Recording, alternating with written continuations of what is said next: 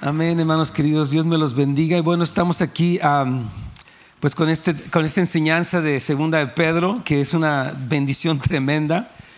Y yo quiero pues animarles a que podamos como seguir creciendo en el entendimiento de, esta enseñanza tan importante, porque Dios quiere que,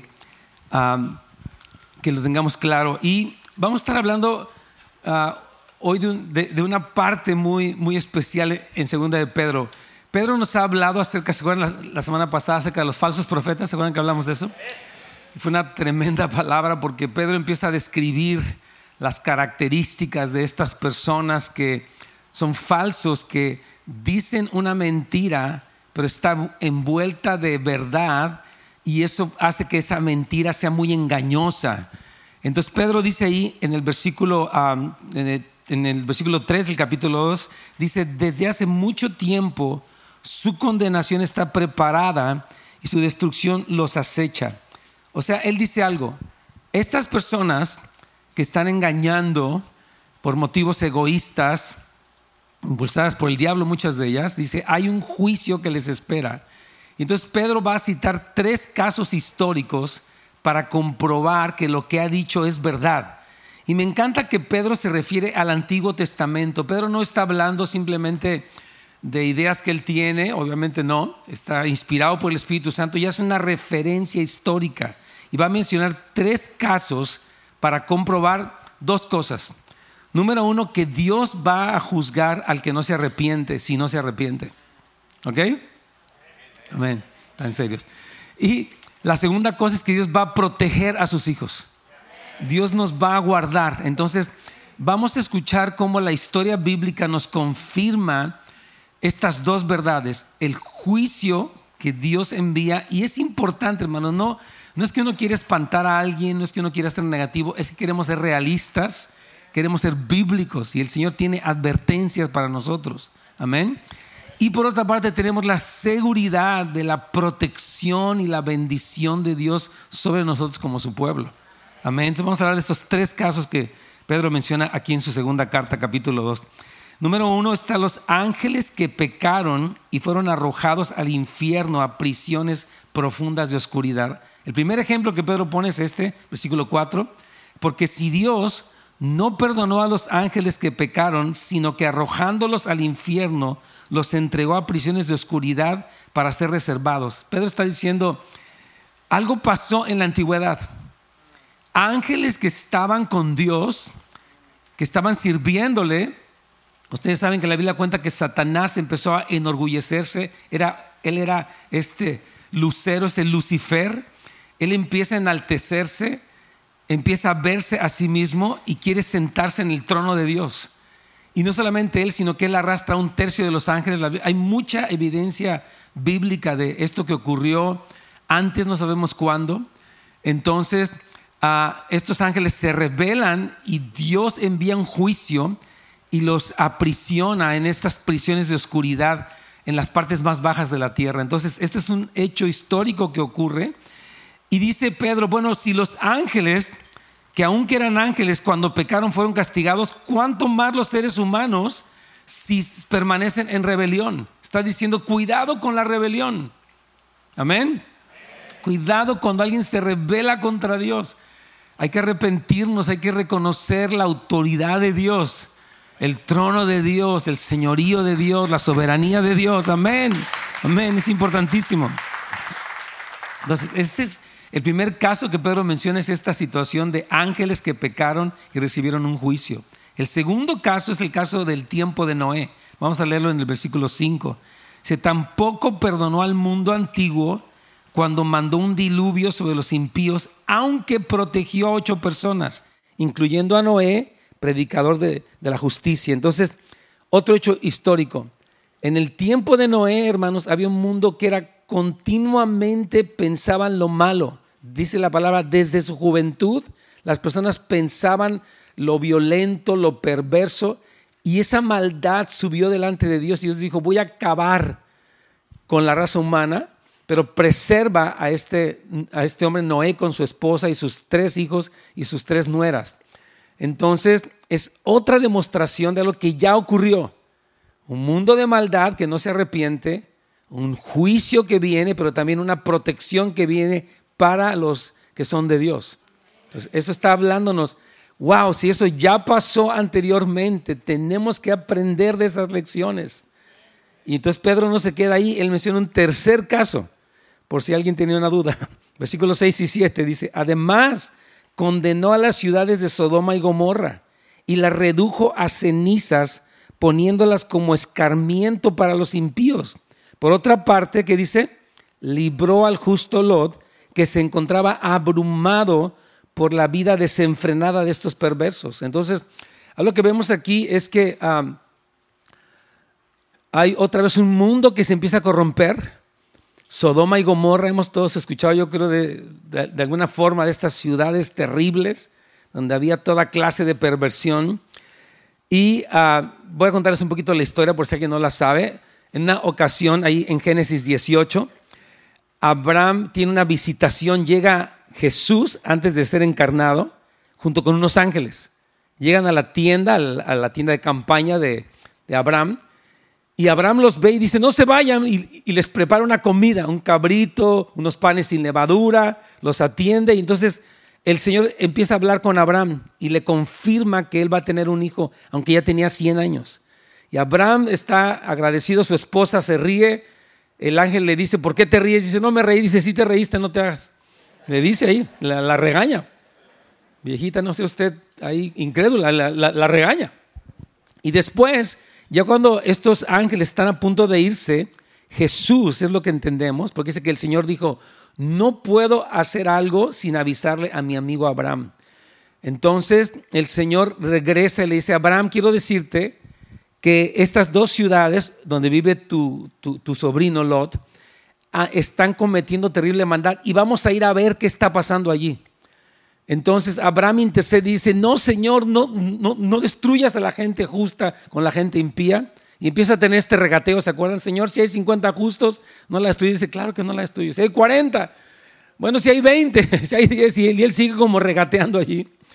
Y el Señor dice, si hubiera el número eh, de, justos suficiente, podríamos preservar la ciudad, pero no es el caso. Entonces, eh, los ángeles van a esta ciudad, la ciudad de Sodoma, donde vivía Lot, y ellos empiezan a observar lo que está pasando en la plaza, en el mall, hagan de cuenta de, esa época. Y dice que cuando Lot los vio, y vio que eran ángeles, eran varones de Dios, y se les dijo, vénganse para mi casa. dijeron, no, no te preocupes, nos quedamos en la plaza. Dijeron, no, ustedes no saben lo que dicen. Los invita para su casa, y en eso llegan los hombres de la ciudad y tocan la puerta. Saca a esos hombres, queremos tener relaciones sexuales con ellos. Y, y, Lot, dice algo muy extraño, dice, ahí tienen a mis dos hijas vírgenes, hagan con ellas lo que quieran. Imagínense, qué locura, ¿no? Entonces los hombres se enojan y dicen, nada que ver, tú eres un extranjero y no tienes derecho a decirnos nada aquí, no tienes por qué poner leyes aquí.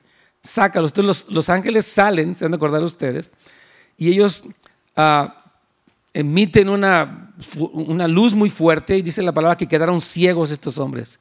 No sabían, y Dios después derrama fuego y azufre sobre Sodoma y Gomorra, y hay una historia muy triste allí. Entonces, esta, esta tercera historia está nuevamente demostrando que Dios, hermanos, va a juzgar el pecado si el hombre no se arrepiente. Eso es lo que está diciendo aquí Pedro. Está citando, mire, el caso de los ángeles, el caso de Noé, el caso de, Sodoma, no es una fábula, no es un cuentito para niños, es una, son hechos históricos, sucedieron realmente y son una lección para nosotros. Amén. Entonces, la conclusión, vamos a ir a la siguiente página, eh, es que estas tres historias, eh, Pedro confirma lo siguiente, versículo 9, si lo tiene ahí, ¿verdad? Dice, entonces, después de que habla las tres historias, la de los ángeles, la de Noé y la de Lot, dice, el Señor sabe qué? Rescatar de la prueba a quienes a los piadosos, o sea, a los, a los creyentes, a los que aman a Dios. Y guardar a los injustos para qué? Para ser castigados en el día del juicio. Entonces, estamos ante una situación muy seria, un juicio de Dios que ya ha ocurrido históricamente. Y yo voy a decirles algo, hermano, que hemos hablado aquí, que Apocalipsis nos habla, y los profetas también, acerca de lo que viene a la tierra. Usted lee Apocalipsis capítulo, a partir del capítulo 6, habla de tres series de juicios, los sellos, las trompetas y las copas. Entonces, estas cosas están escritas y tenemos que hacer caso de las advertencias de Dios ahora que todavía es tiempo. Amén. Porque ya ocurrió y ahora esto va a ocurrir de nuevo y por eso Dios nos quiere prevenir a nosotros. Amén. Ahora lo que yo quería hacer el día de hoy es hablar un poquito de, la, de estas dos familias, porque a mí se me hace, siempre me ha impresionado mucho como por ejemplo la familia de Noé fue salva, o sea, él, su esposa, sus tres, sus tres hijos y sus tres nueras fueron preservados por Dios, pero Lot le pasó algo muy diferente. La Biblia nos dice que Lot, que aunque sí se abrumaba por las cosas que veía, al final cuando ellos van saliendo, ahorita lo vamos a ir viendo, la esposa amaba Sodoma. Y cuando ella voltea para atrás se convierte en una estatua de sal. Las hijas que le quedaron eh, se fueron a una ciudad con él y luego ellas tuvieron relaciones sexuales con él. O sea que Lot sufrió graves consecuencias por cómo vivió él su vida con Dios. Y yo quiero, es muy importante aprender porque todos tenemos familias y queremos que nuestras familias sean salvas. Pero tenemos que ver qué características, qué hubo en la vida de Noé que le permitió que toda su familia entrara en el arca y fueran preservados. ¿Y qué pasó con Lot, que la Biblia le llama un hombre justo, pero que también él vivió algo que provocó casi la destrucción de toda su familia e incluso la pérdida de su propia esposa. Entonces vamos a ver esto, ¿qué le parece? Empezamos y le quise titular Similitudes y contrastes entre Noé y Lot. Eh, letra A, ambos vivieron rodeados por una sociedad corrupta y ambos fueron advertidos por Dios del juicio que se avecinaba porque el Señor quería librarles a ellos y a sus familias y lo mismo hace con nosotros. Quiero que observen que también hay una, una similitud entre lo que vivieron ellos y nosotros. Nosotros vivimos en Los Ángeles, California, hermanos. Es una ciudad, una región donde se ha producido mucha de la pornografía, muchas de las cosas perversas. Es demasiado lo que está pasando. Estamos viviendo en un tiempo muy similar al tiempo de Noé. De hecho, Cristo dijo que en los días antes del regreso de Cristo iba a ser como en los tiempos de Noé. O sea que estamos viviendo un ambiente de maldad similar. ¿Estamos de acuerdo? Pero no porque vivimos en un ambiente así tenemos que dejarnos influenciar por este mundo que nos rodea. Nosotros y nuestros hijos debemos de tener una cultura del reino en nuestros hogares. Porque no queremos que nuestros hijos sean parte de los que terminaron siendo juzgados o castigados. Amén. Entonces vamos a leer las dos cosas que les pasaron a ellos. Eh, Génesis 6, 17, vamos a ver lo que pasó con Noé primero. Dice, porque voy a enviar, le dijo Dios a Noé, un diluvio sobre la tierra para destruir a todos los seres vivientes bajo el cielo. Todo lo que existe en la tierra morirá, pero contigo, con Noé, estableceré mi pacto y entrarán en el arca tú y tus hijos, tu esposa y tus nueras. Qué increíble, ¿verdad? Dice, Señor, ok, están las cosas muy mal, voy a mandar un juicio, pero quiero rescatarte a ti y a tu familia, a tus hijos y a tus nueras. Amén. Ese es el corazón de Dios. Dios quiere que las familias sean preservadas. No quiere que sean arrastradas por el mal y eventualmente por el juicio.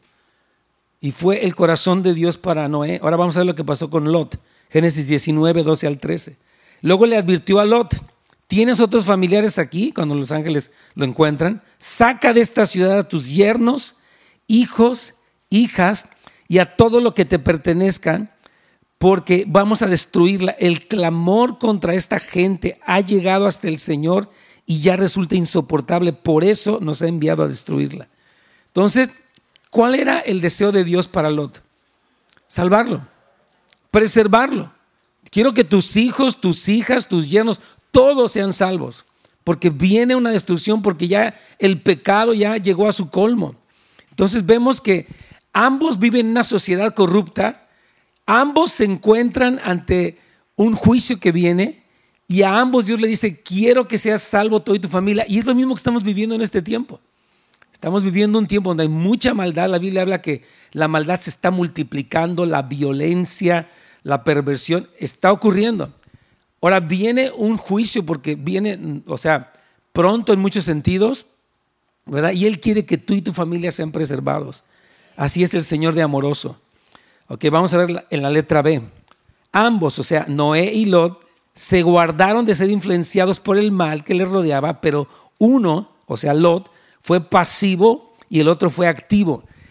Fíjese bien, la Biblia le llama a Noé un pregonero de justicia. O sea, él vivía en ese mundo, pero no se quedaba como que, híjole, qué feo, ay, qué mala onda, no inventen cómo hacen eso. O sea, no estaba simplemente así. Dice la palabra que él predicaba acerca de la justicia, tenía una actitud proactiva. Él era alguien que no simplemente lo veía, sino que manifestaba su desacuerdo. Vamos a leerlo.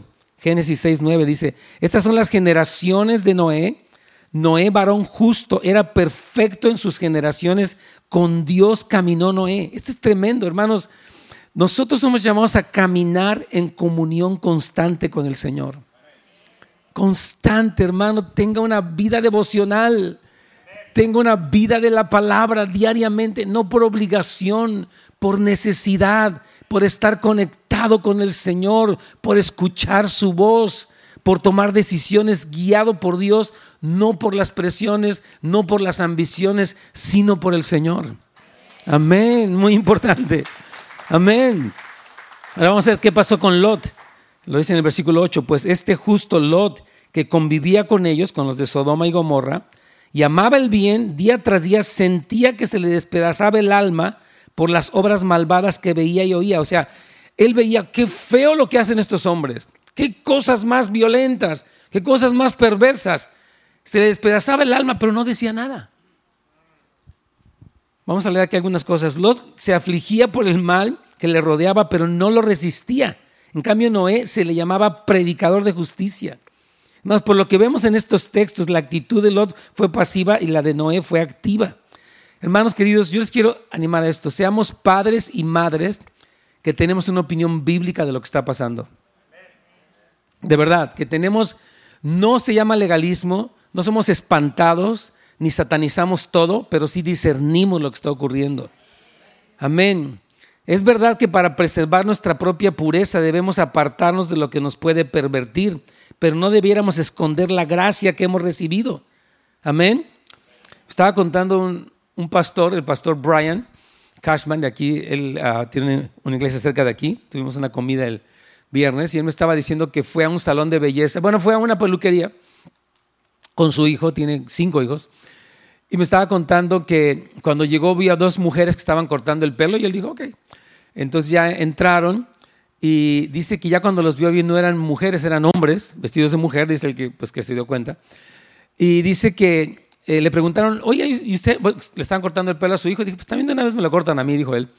Entonces ya eh, se sentó ahí en la silla y empezaron a platicar y le dijo la persona que estaba cortando el pelo, ¿a qué te dedicas? Dice, yo soy pastor.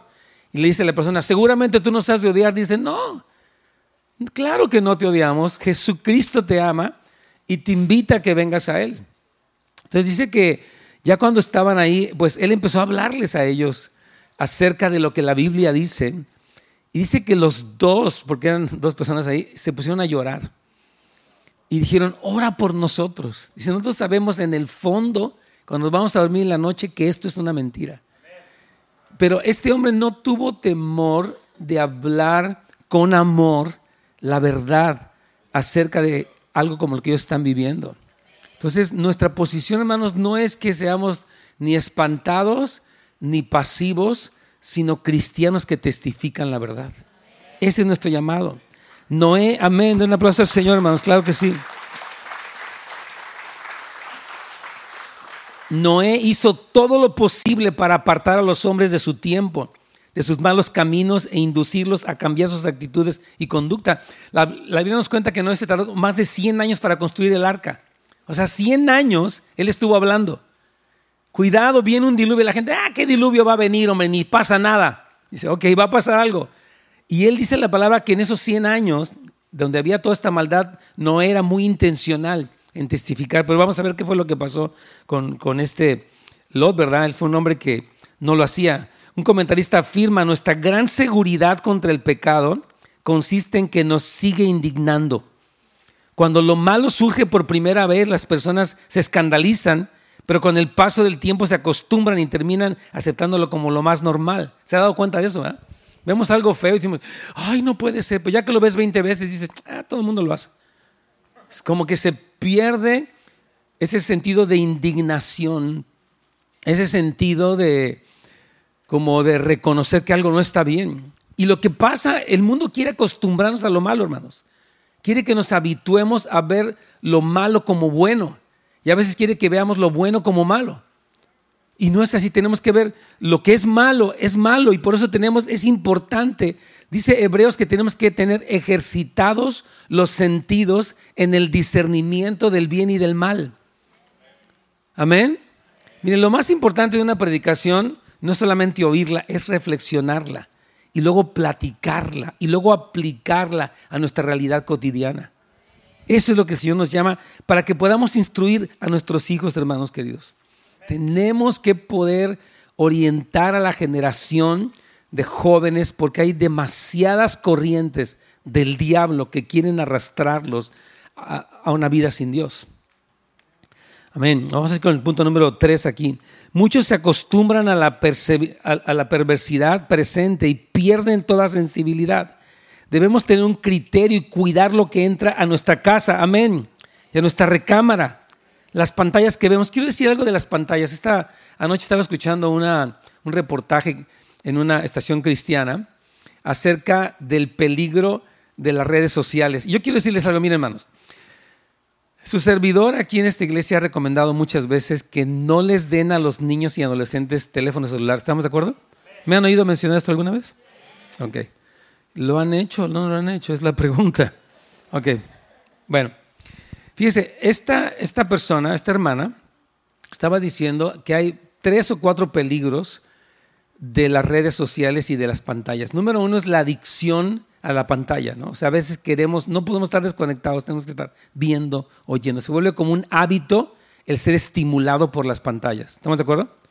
Número dos, un gran peligro con los jóvenes, hermanos, es que ellos pueden ser expuestos, lo más seguro es que van a ser expuestos a la pornografía. Y la pornografía es perversa y es adictiva. Entonces tenemos que guardar a nuestros hijos cuando son eh, adolescentes, niños y adolescentes, y cuando son jóvenes, tener un tipo de comunicación con ellos donde nos cuenten lo que está pasando. Presente este curso de educación sexual, queremos hablar de lo importante que es decirle a un niño pequeñito, mira, si alguien te muestra la foto de alguien sin ropa, no lo veas, porque eso no te hace bien. Porque se ha comprobado que a veces los niños no tienen celulares, pero en la escuela alguien tiene, o un primo tiene, o un hermano mayor tiene, lo empiezan a ver y son expuestos a esas cosas, hermanos. Si me está escuchando, ¿verdad? Entonces, ese es el segundo peligro. El tercer peligro que estaban hablando ellos y me sorprendió es los depredadores. O sea, hay personas que a través de Instagram y otras aplicaciones nuevas que no me sé los nombres bien, contactan a jóvenes y empiezan a hacerse amigos, se ponen como si fueran de la edad de ellos y empiezan de repente a mandar fotos indiscretas y les piden fotos indiscretas. Y esto empieza por ahí entra el tráfico humano con, por estas cosas tan sutiles. Entonces, esta persona decía, hay un peligro real de que tu hijo o tu hija se exponga porque puede ser, él es ingenuo y él es seducido a través de estas cosas. Entonces dice, tienen que tener discernimiento los papás, platicar con sus hijos, orientarlos y poner filtros. Mire, si usted tiene la osadía de darle teléfono a un adolescente o un joven, tenga entonces la osadía también de buscar cómo prevenir que su hijo se enlace en cosas equivocadas. Voy a repetir esta frase. Si usted tiene la osadía de decir, pues le voy a dar a mi hijo de 15 años o de 12 o de 11, o que ya tuvo la osadía de dárselo, ahora tenga la determinación de ver qué filtros, lo que se llama parental controls, que es el control de los padres de qué están viendo, de qué horarios tienen, de cuántas horas pueden verlo. ¿Me está oyendo bien? Es, este hermano que le estoy diciendo es básico, porque mucha de la cultura nuestra está siendo formada por lo que vemos y oímos. Y mucho de lo que vemos y, oímos no está bien. Muchas cosas, como leímos la semana pasada, son mentira y son peligrosas. ¿Estamos de acuerdo? Yo ya mencioné tres cosas. ¿Cuáles fueron? Los peligros de las, de las pantallas. Adicción. Dos. La pornografía. Tres. Ok. Exacto. Y la otra es como la adicción a los juegos. Los juegos de video, muchos de ellos son, algunos son unas tonterías, Mario Bros. y los cuadritos y los, etcétera. El problema que pasa con esto, hermanos, es que los niños se vuelven antisociales. O sea, nuestros niños tienen que convivir y tienen que aburrirse. ¿Alguno de ustedes se aburrió de niño? Pues te puedes aburrir, pero tenías mucho que hacer siempre. ¿verdad? tus papás te ponían a lavar los platos, a barrer, a trapear. Y si te aburriste, pues ni modo. ¿No? No fue la, la gran... Es que me aburrí, pues es que parte de la vida, hermanos. Entonces, a lo que voy es esto. Hay papás que no pueden tolerar que sus hijos se aburran. Tienen que ponerles desde los tres años una tableta. Yo les comentaba ayer de un caso, fuimos para un restaurante, el niño estaba celebrando su cumpleaños, él nunca se despegó de la tableta. Le cantaron Happy Verde y él estaba en su mundo. Le trajeron el pastel, sopló y siguió pegado a la tableta. Y dije, en serio, ya, estaban regalos, fiestas, había piñatas y él estaba metido en su pantalla, pero la culpa no la tiene él la tienen los papás. Él es un niño. El niño va a pedir más. Él va a pedir más videojuegos, más cosas. E, él va a pedir porque es un, la naturaleza del ser humano es el, egoísmo. Todos sabemos esto, ¿no? Quiero lo mío y no te lo quiero dar a ti y, lo vas a hacer como quiera. Entonces nosotros tenemos que decir, no, ah, ah, ah, así no va a ser. Por favor, hermanos, se los pido, se los suplico, por amor a ustedes y a sus hijos, hagan caso de estas exhortaciones.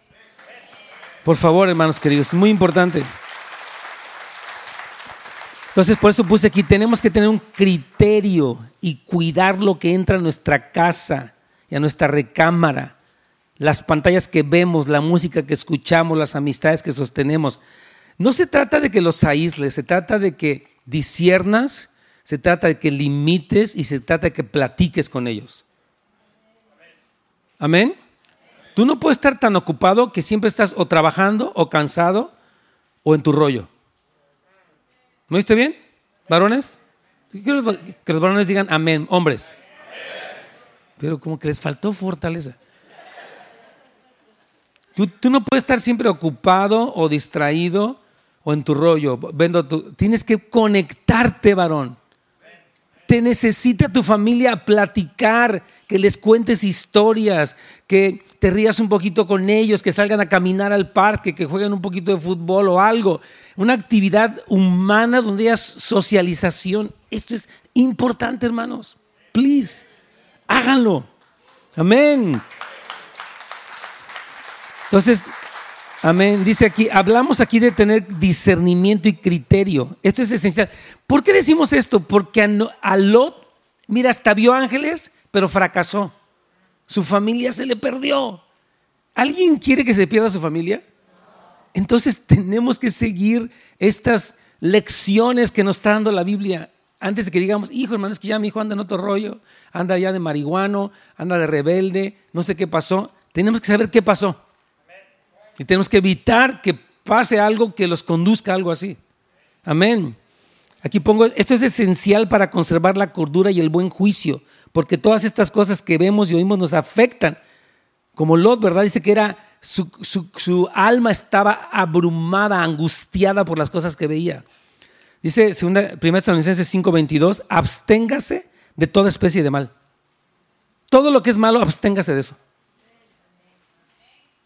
Todo lo que es malo, absténgase de eso, por favor. Hay música que suena muy bonita, pero es pura sensualidad. A mí me ha sorprendido. Voy a un restaurante, hermanos, y están estas músicas de reggaetón y no sé qué. Qué cosas tan vulgares, tan horribles, tan perversas, y están sonando en nuestros oídos día y noche. Es algo indignante, hermanos. No podemos oír esa música. No es que sea religioso, es que no soy tonto. ¿Por qué voy a estar escuchando que este hombre se refiere a una parte de la mujer en una canción 40 veces y lo dice hasta con groserías? Digo, ¿por qué voy a escuchar a este hombre? No quiero oírte. No me interesa, ni jamás compraría tu música, jamás iría a tu concierto, nunca oraría por ti para que el Señor te salve. Pero no voy a entrar en ese rollo. Mucho cuidado, hermanos. Amén. Tercera cosa, letra C de lo que vemos en cuanto a Noé y Lot, que, que vemos que fue un factor para el éxito o el fracaso familiar. En cuanto a su nivel de obediencia, uno fue completamente obediente y el otro obedeció a medias o en sus términos. Pues sí lo hago, pero cuando quiera. Pues sí lo hago, pero poquito. Vamos a ver qué pasó. Génesis 6:22 dice, y Noé hizo así, dice, Noé hizo así, perdón, y lo hizo así Noé, hizo conforme a todo lo que el Señor Dios le mandó. Noé no era perfecto, pero sí era obediente. Y tú puede que no seas perfecto, como nadie somos perfectos, pero vamos a ser obedientes en lo que Dios nos dice. Ahora vamos a ver qué pasó con Lot. Génesis 19, 15 al 17. Así que al amanecer los ángeles le insistieron a Lot, exclamaron, apúrate, llévate a tu esposa y a tus dos hijas que están aquí para que no sean destruidos cuando la ciudad sea castigada. Como Lot titubeaba, o sea, imagínate, ya están los ángeles, pues no sé si irme, Ah, no sé, es que, ¿a poco voy a ser tan radical, oiga? ¿Voy a ser tan cristiano así ya de plano, bien cristianote? Dice que lo titubeaba. Padre Santo, ¿por qué titubeas si se va a destruir la ciudad? Dice, los hombres lo tomaron de la mano. Lo mismo que a su esposa y a sus dos hijas y los sacaron de la ciudad porque el Señor tuvo compasión. A veces el cielo en buena, buen plan te empuja. Órale, a ver, te voy a jalar porque tú estás así como que, pues no sé, hermano, la verdad, pues me, gustan las chelas y me gusta ver esa, esa telenovela vulgar y donde hablan y se muestra de todo. Sea radical, diga, no voy a ver eso. Dice la palabra que los ángeles lo jalaron por la misericordia de Dios. tal vez ¿sabes que Si te quieres quedar, ahí nos vemos. Pero dijeron, no, lo jalaron. Entonces Dios te está jalando a ti porque te ama.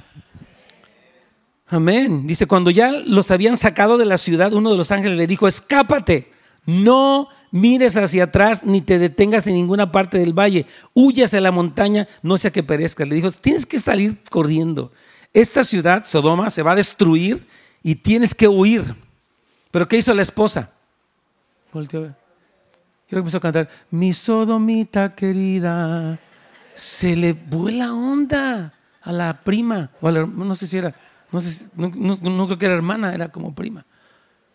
Ella se queda, le dice, no voltees, esto es muy pesado, lo que viene es azufre, fuego del cielo, está pasando algo muy fuerte, ser radical. Entonces, número uno, la obediencia total de Noé permitió construir el vehículo para la salvación de su familia. Si queremos salvar nuestras familias, debemos apegarnos a las órdenes de Dios. Miren lo que dice aquí Hebreos 11:7. Por la fe Noé cuando fue advertido por Dios acerca de las cosas que aún no se veían, con temor preparó el arca en que su casa se salvase y por esa fe condenó al mundo y fue hecho heredero de la justicia que es por la fe. Mire, Dios le dice a Noé, Noé, te quiero advertir algo, va a llover. Acuérdense que la Biblia nos dice que en el, en el mundo antiguo, antes del diluvio, no llovía, sino que un vapor regaba la tierra. Ese era el sistema. Dios le dijo, no, ahora va a cambiar la cosa va a caer lluvia de arriba y alguien dirá, pero ¿cómo va a subir el agua? Pues va a subir y va a caer mucha agua por 40 días. Entonces Noé no, no se puso a, racionalizar. No, la verdad no creo que sea así porque no es lógico. La ley de la física, no. Él dijo, si Dios lo dijo, lo va a pasar. Entonces él, en vez de racionalizar, él se pone a construir el arca. Y yo, yo les comentaba, yo como, creo que la, la familia de Noé, fíjate, 100 años construyendo una caja de madera. 100 años, donde él iba cada día, tomaba sus herramientas, cortaba madera y construía. Y yo pienso que él obviamente llevó a sus hijos, a ver, hijo, vamos a construir. Yo creo que sus hijos le preguntaban, papá, ¿esto qué es? Es un arca, hijo. ¿Y para qué va a ser? Hijo, Dios va a destruir el mundo. Y estamos preparando un vehículo para salvarnos a nuestra familia, pero también a los animales. Y sus hijos crecieron con un papá que tiene una cultura del reino de Dios. Por eso cuando, ahorita vamos a ver, estoy hablando de todo esto porque aquí un problema que tuvieron, bueno, que tuvo Lot es que no pudo influenciar a su familia. Su familia no lo peló básicamente. Y eso es, eso es una tristeza, que tu familia te ignore. especialmente a los varones. Tú debes ser un hombre creíble. Tú no puedes ser un mentiroso ni una persona de doble ánimo. Tienes que ser firme. Ok, tienes luchas, te vamos a ayudar, vente y te ayudamos. O sea, no estamos diciendo que no tengas luchas, estamos diciendo que seas firme en lo que Dios te dice.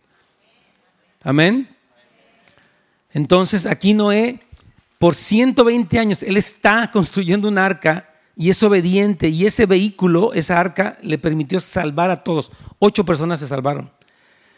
Número dos, la obediencia parcial de Lot le colocó en lugares peligrosos y perdió a toda su familia. Aun cuando los ángeles le dieron, o sea, le dijeron que huyera, él se quiso quedar en una aldea cercana. Hay veces en que la influencia del cielo nos ayuda a salir de una situación mala. Puede pasarle a cualquier persona el tener que escoger entre la seguridad de lo conocido o empezar de nuevo.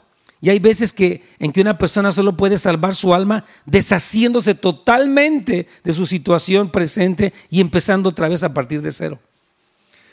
Él tuvo que hacer eso. ¿Sabes qué? Yo, tal vez él tenía una buena casa en Sodoma, tal vez tenía joyas, tal vez tenía inversiones, tal vez tenía no sé qué tanta cosa. Él tuvo que decir, borrón y cuenta nueva. Tengo que acabar porque no puedo quedarme con todo lo que tenía en Sodoma y esperar ser preservado. Tengo que salirme corriendo y empezar de cero, porque esta cuestión es radical.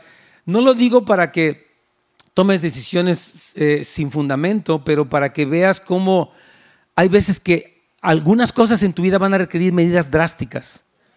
Tienes que cortar con cosas que son peligrosas. Vamos a ver rápidamente otro punto en cuanto a la vida de, de los dos sus actitudes hacia lo material. Un aspecto muy importante de nosotros es cómo somos en cuanto a las cosas materiales, el dinero. No estoy, el dinero, hermanos, es una bendición y Dios quiere prosperarte. ¿Puedes decir amén?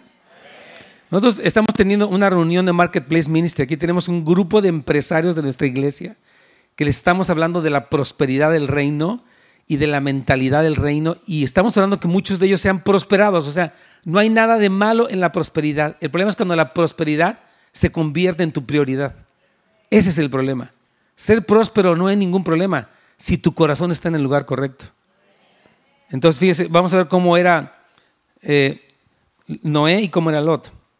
Dice, luego Noé construyó un altar al Señor y sobre ese altar ofreció como holocausto animales puros y aves puras y percibió Jehová olor grato. Algo que tuvo Noé es que él no dijo, ah, es que esos animales son, son ganado para mí, yo ahorita necesito carne porque estamos empezando todo. No, dijo, dice que lo primero que hizo fue levantar un altar y sus hijos lo vieron. Un altar de adoración, de consagración, de ofrendas al Señor. Noé tenía esta perspectiva de honrar a Dios. Y vamos a ver cómo era Lot. Génesis 13 del 10 al 13. Dice, Lot levantó la vista y observó que todo el valle del Jordán hasta Zoar era tierra de regado, de, regadío, perdón, como el jardín del Señor o como la tierra de Egipto. Así era antes de que el Señor destruyera Sodoma y Gomorra, o sea que un lugar muy bonito en, en cuanto a lo natural. Entonces Lot escogió para sí todo el valle del Jordán y partió hacia el oriente y fue así como Abraham y Lot se separaron. Observe, una, una influencia importantísima en la vida de, de Lot era Abraham. Su tío era una persona clave porque lo animaba, lo orientaba. Sin embargo, él en su búsqueda de, oh, allá está bonito, allá se ve todo bien, él no era guiado por la voluntad de Dios, sino por sus sentidos. Lo estamos cantando el día de hoy. No viviré por lo que siento, viviré por lo que Dios dice. Hermanos, yo veo muchas personas que se mueven a veces simplemente por asuntos de prosperidad y por cosas materiales. Muévase porque Dios lo guía. Muévase porque está siendo confirmado por Dios y no porque algo se ve más bonito o se ve menos feo.